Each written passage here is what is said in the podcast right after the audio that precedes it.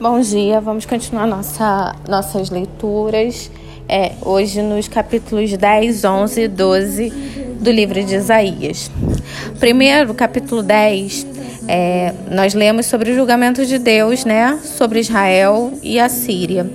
E ainda ele ainda fala sobre o remanescente de Jacó, renovo de Jessé, né, que também será o tema do capítulo 11. É, o Senhor nesse capítulo fala sobre o juízo para os injustos, né, que está para os juízes injustos, né, que estabeleciam leis e decretos, roubando e causando danos aos pobres, viúvas, aos órfãos. O julgamento de Deus é inevitável. O pecado e as injustiças sociais são gigantes, são enormes, né, até hoje. A Síria, né, tornou-se egoísta e entregou-se à violência brutal. Deus, nesse capítulo, encoraja o remanescente de Israel a não temer a Síria, pois no devido tempo ele libertará o seu povo fiel. Então, no capítulo 11, né, que a gente já viu que continua falando sobre o remanescente de, de Jessé, né, é, de Jacó. É, enfim, é, é Isaías anuncia então uma mensagem de esperança futura centralizada num governante davídico, davídico designado por Deus e no seu reino.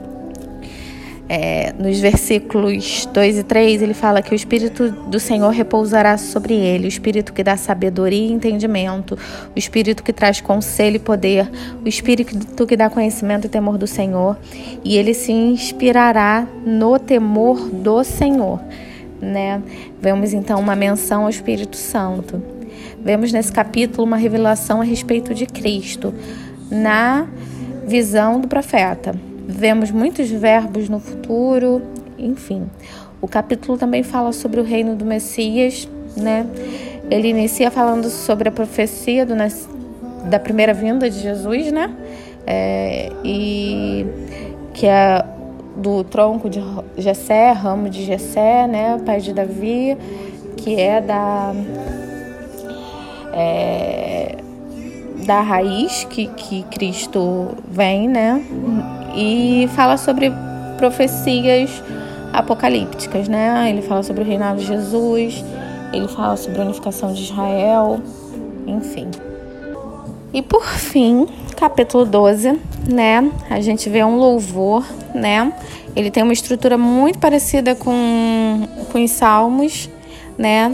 É um capítulo bem curtinho, um capítulo de seis versículos, né?